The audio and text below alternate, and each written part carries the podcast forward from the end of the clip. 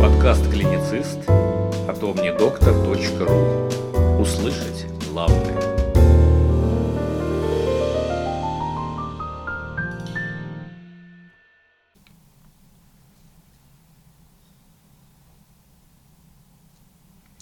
Уважаемые слушатели, добрый день! С вами медицинский редактор Юлия Астраханцева, и мы продолжаем наш цикл подкастов, посвященных моноклональным антителам в неврологии. И сегодня мы поговорим о применении препаратов этой группы при лечении конкретных заболеваний. И начнем мы с рассеянного склероза – Моноклональные антитела произвели революцию в лечении как рецидивирующих, а, так и прогрессирующих форм рассеянного склероза. Утвержденные в настоящее время моноклональные антитела показали свою эффективность в ходе третьей фазы рандомизируемых контролируемых исследований и в основном используются при высокоактивных формах заболевания, где их преимущества явно перевешивают связанные с этим риски. Инфликсимаб, химерный моноглобулин G1 моноклональное антитело против фактора некроза опухоли альфа, был протестирован в исследовании фазы 2, но исследование пришлось преждевременно прекратить из-за повышенной рецидивной а, активности при лечении инфликсимаба. Первым одобренным ФДА моноклональным антителом для лечения рассеянного склероза является натализумаб, гуманизированное антитело, направленное против интегрина альфа-4 бета-1 или CD49D, а, молекулу, экспрессируемую на поверхности лимфоцитов и моноцитов и взаимодействующую с эндотелиальным VLA4, белок адгезии лейкоцитов на участке воспаления, головного мозга, чтобы опосредовать их попадание в паренхиму центральной нервной системы. Натализумаб значительно снижает частоту рецидивов, прогрессирование инвалидности, о чем свидетельствуют данные магнитно-резонансной томографии. Натализумаб в настоящее время используется в качестве агента второй линии при лечении высокоактивного или быстро развивающегося тяжелого ремитирующего рассеянного склероза. Что касается воздействия на цитокиновые мишени, то э, бриокинумаб, человеческое иммуноглобулин G1 моноклональное антитело, нацеленное на интерлейкин 12 и 23, был исследован в ходе проведения фазы 2 клинических исследованиях в рамках лечения ремитирующего рассеянного склероза. Хотя бриокинумаб значительно снизил годовую частоту рецидивов и количество поражений, подтвержденных на МРТ головного мозга в виде накопления гадолиния, его эффективность не была признана достаточной по сравнению с другими препаратами. Устикинумаб – это еще одно иммуноглобулин G1 моноклональное антитело, нацеленное на интерлейкин 12 и 23, протестированное в ходе проведения второй фазы клинических исследований у пациентов с ремитирующим рассеянным склерозом. Подкожные инъекции устикинумаба не оказали влияния на совокупное количество поражений, и исследование было прекращено преждевременно.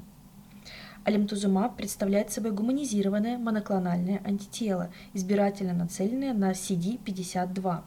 В течение нескольких минут после инфузии он истощает Т и Б клетки за счет антителозависимого клеточного цитолиза и комплемент-зависимой цитотоксичности после чего следует медленная репопуляризация из гемопоэтических клеток предшественников в течение нескольких месяцев. Алимтузумаб был первым моноклональным антителом, которое доказало свою эффективность во второй фазе а, клинических исследованиях и двух испытаниях третьей фазы.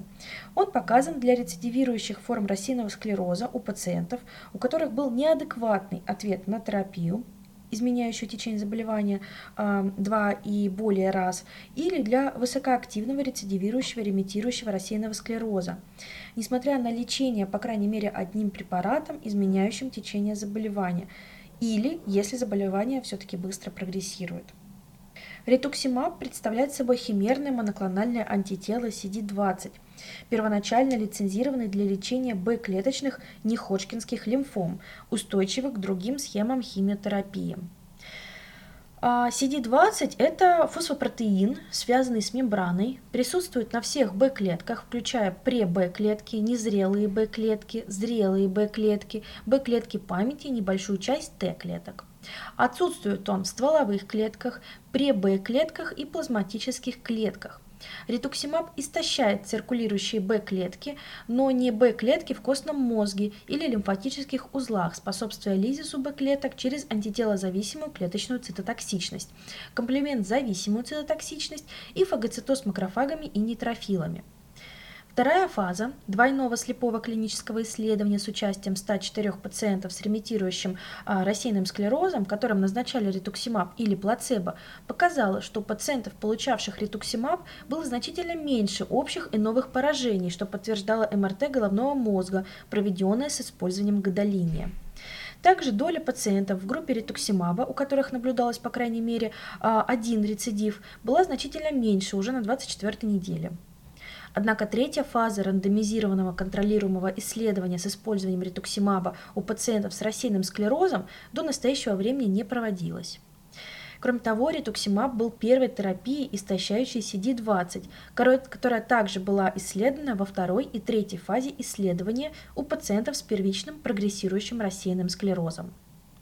Ретуксимаб не соответствовал определенным первичным конечным точкам, но это исследование расчистило путь для а, исследования акрилизумаба на этой стадии заболевания, поскольку оно дало ценные подсказки относительно его эффективности при прогрессирующем заболевании.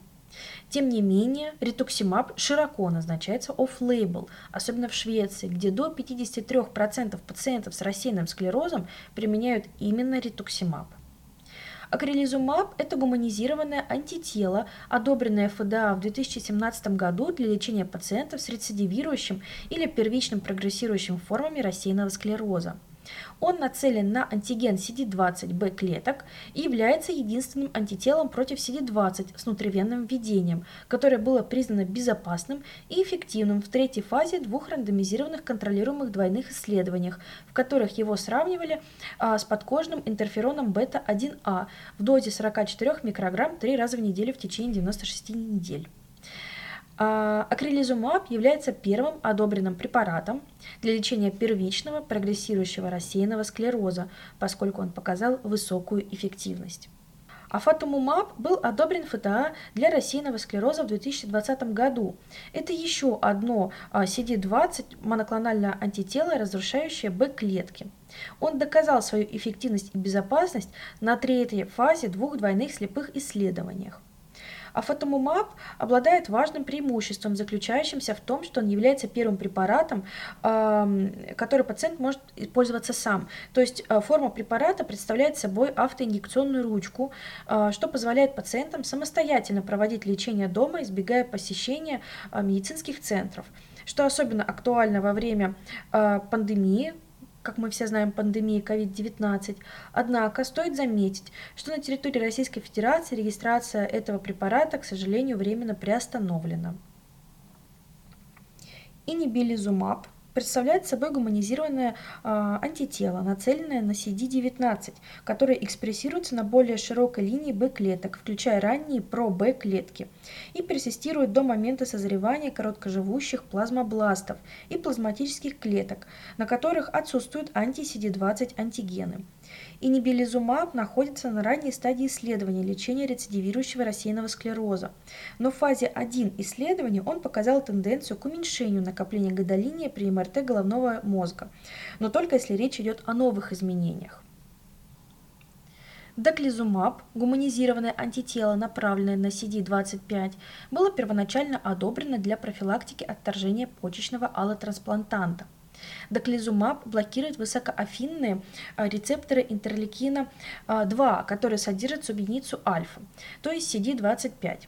Среднеафинные рецепторы, с другой стороны, состоят из двух бета-субъединиц CD122 и не подвержены влиянию доклизумаба. Считается, что его эффект заключается в а, подавлении Т-клеточных реакций.